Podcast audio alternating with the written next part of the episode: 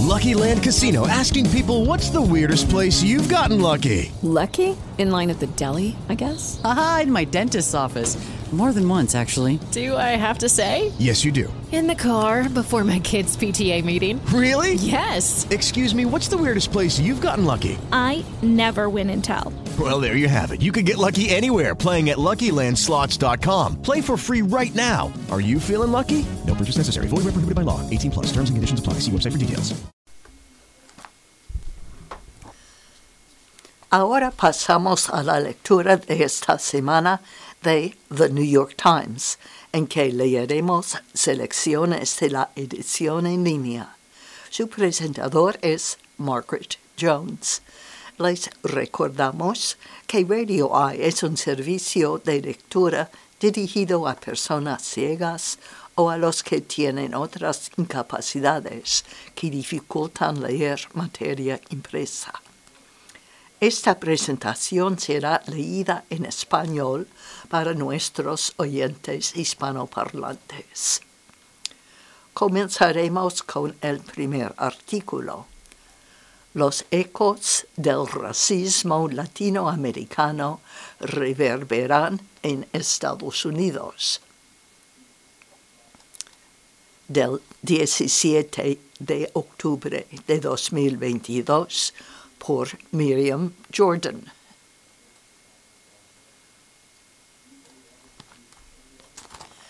Iván Vázquez llegó a Los Ángeles en 1996, entonces un adolescente que había cruzado la frontera para encontrar trabajo y mejorar la vida de su familia en México. Al llegar, el joven originario de Oaxaca, un estado de mayoría indígena, a quien otros mexicanos en ocasiones llamaban Joaquita, por su piel morena y baja estatura, trabajó como lavaplatos en restaurantes. Pero con el tiempo ascendió para convertirse en gerente regional de Baja Fresh y abrió su propio restaurante en 2013, que es una celebración de la cocina única de su estado natal. Madre, el restaurante que ha cobrado impulso por su mole y mezcal, ha obtenido reseñas positivas de críticos gastronómicos ya tiene tres sucursales en una ciudad que acepta el multiculturalismo. Así que Vázquez, ahora de 41 años, se sintió impactado la semana pasada al escuchar los comentarios denigrantes sobre los oaxaqueños de Nuri Martínez, una poderosa política latina que era presidenta del Consejo Municipal de Los Ángeles.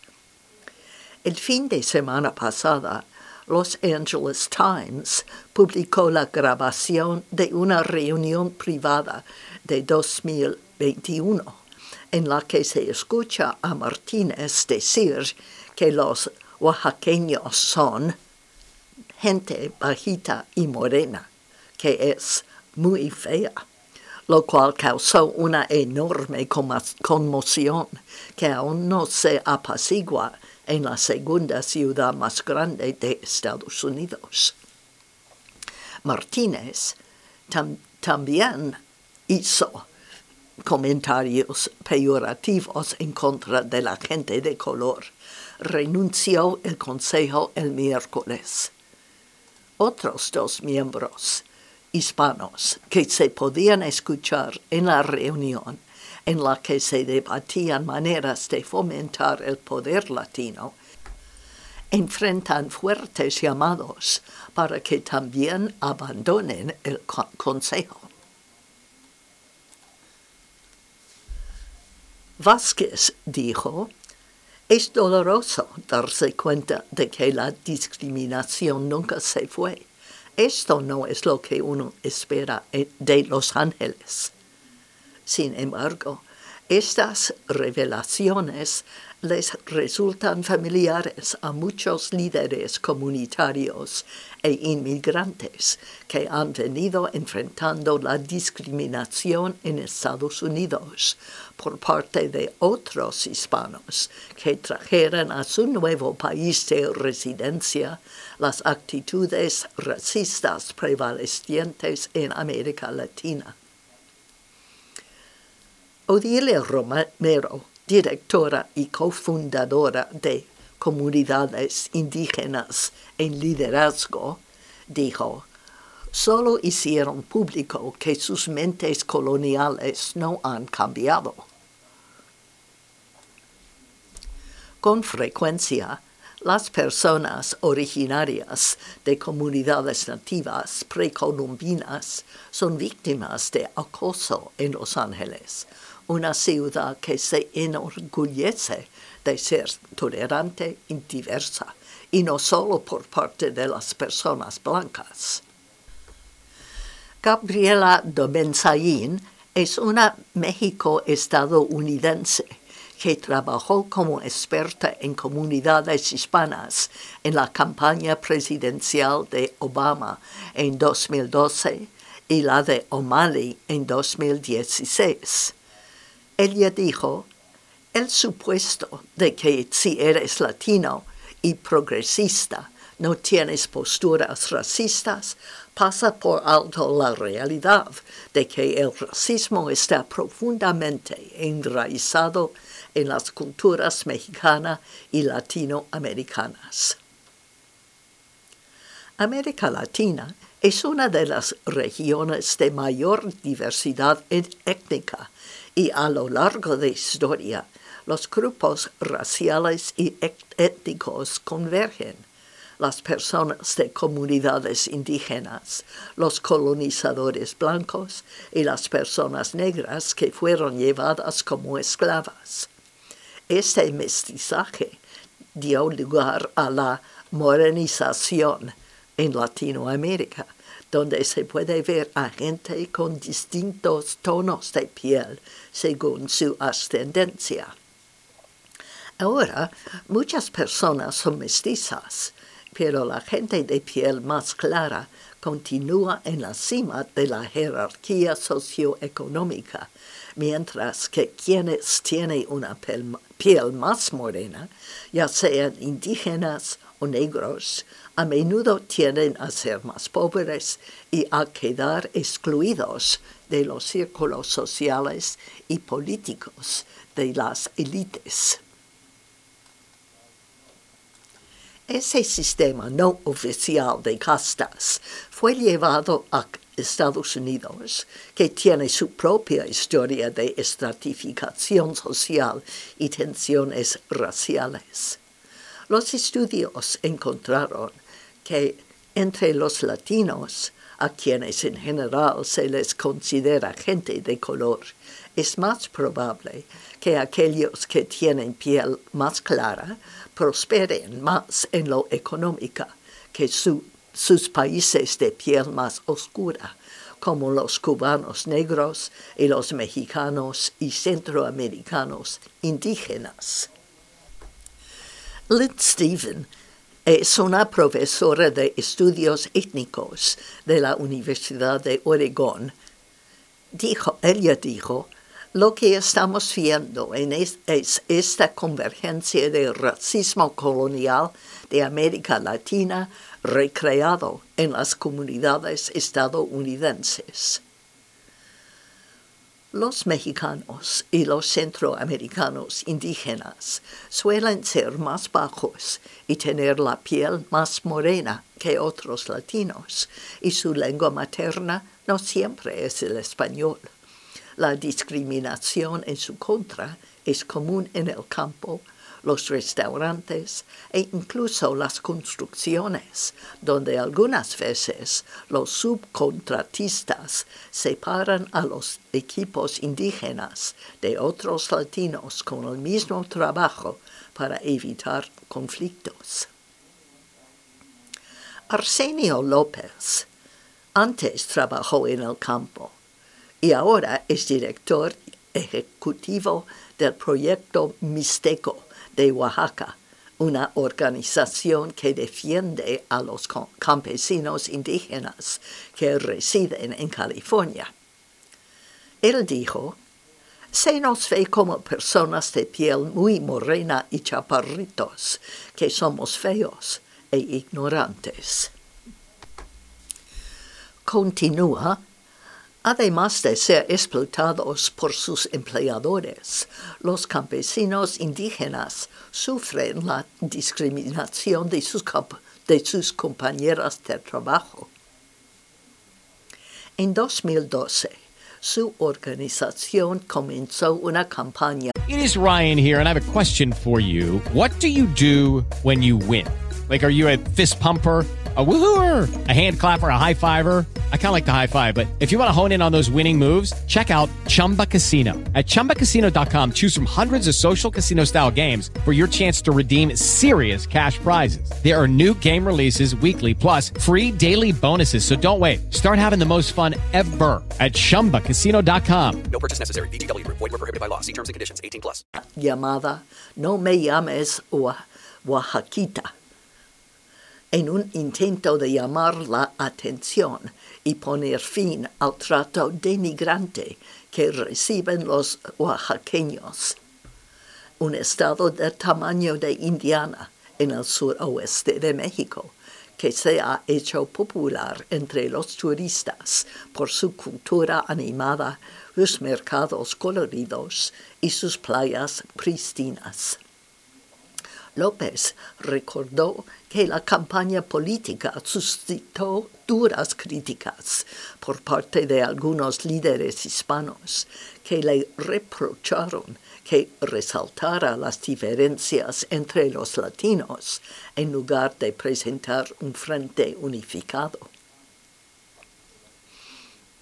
Por eso, cuando salió a la luz la grabación filtrada de los concejales, no nos sorprendió que gente como Nuri Martínez se burlaran de nosotros.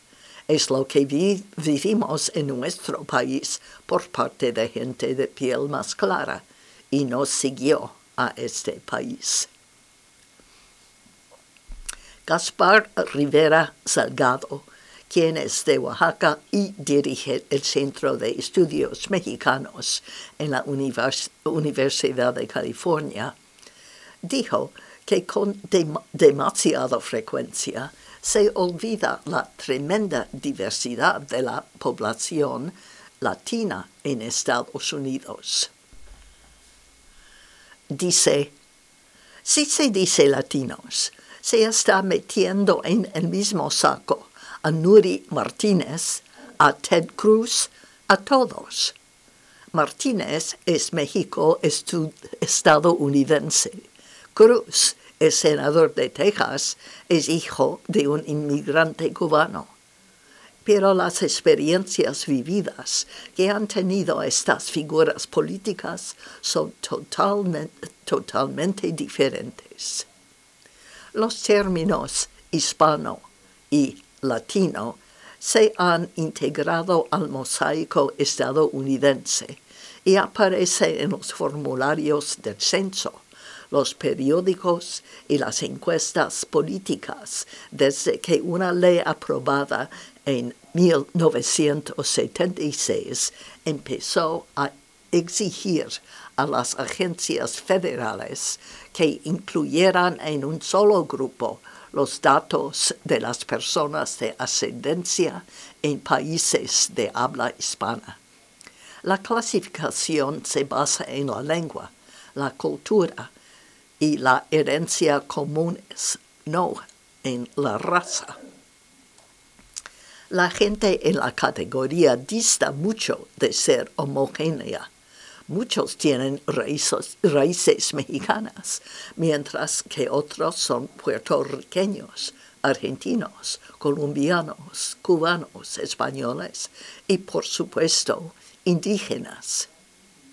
En su campaña presidencial de 2012, Barack Obama, reconociendo esta heterogeneidad, sacó al aire comerciales enfocados en poblaciones latinas específicas y sus países de origen. En el centro de Florida, los anuncios dirigidos a la comunidad puertorriqueñas presentaban a puertorriqueños y abordaban sus preocupaciones. En Nevada, los comerciales presentaban a, a México estadounidenses.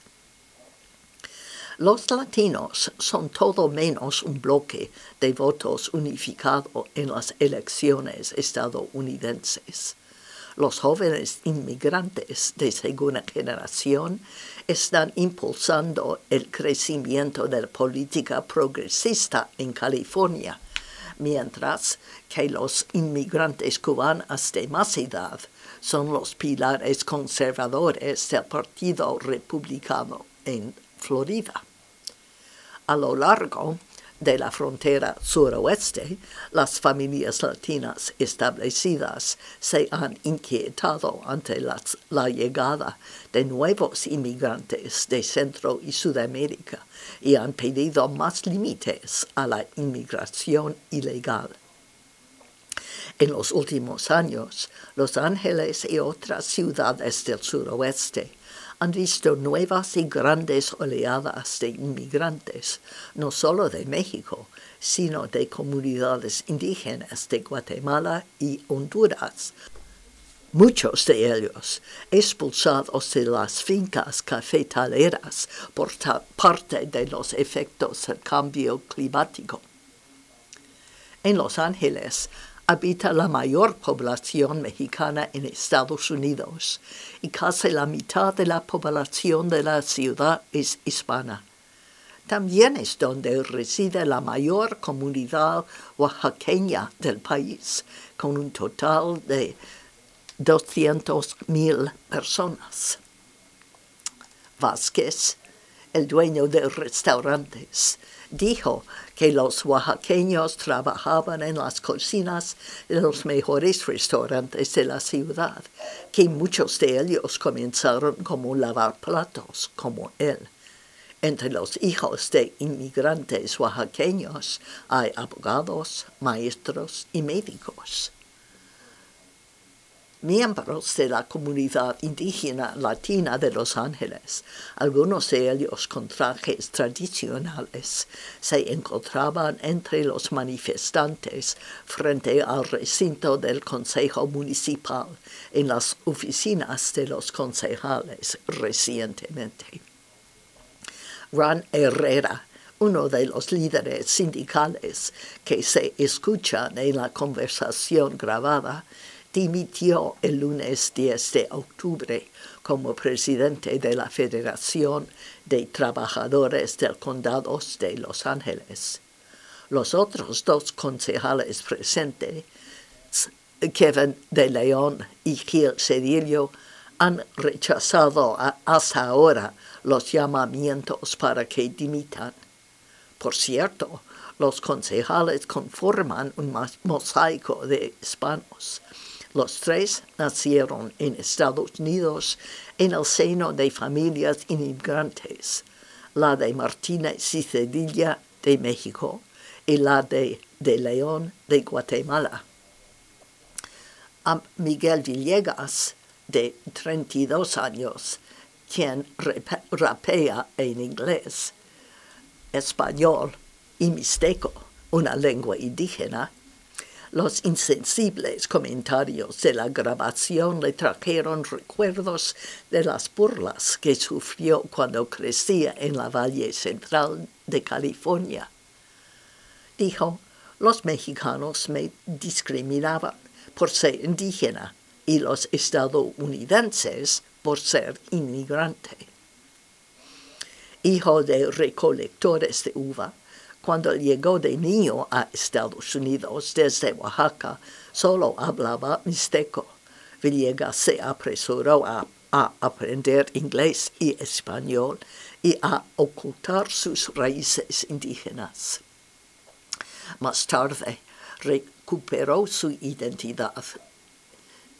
Dijo Villegas, cuyo nombre artístico es una isu. El hecho de que esos comentarios se hicieron públicos no hizo más que, confirmar que la opresión y la discriminación no han terminado, afirmó. Tuve la misma sensación. Pequeños, pero corazones de guerrero. Preservando la cultura, seguiremos creciendo. Mixteco es un lenguaje. La letra dice, esto va para los que insultan a todos mis oaxaqueños, pequeños pero corazón. Esto concluye la lectura de The New York Times. Si tiene comentarios o sugestiones sobre este programa, favor de llamarnos a 859 422 6390. Gracias por haberme escuchado y de parte de todos aquí en Radio I, soy Margaret Jones, deseándole un buen día.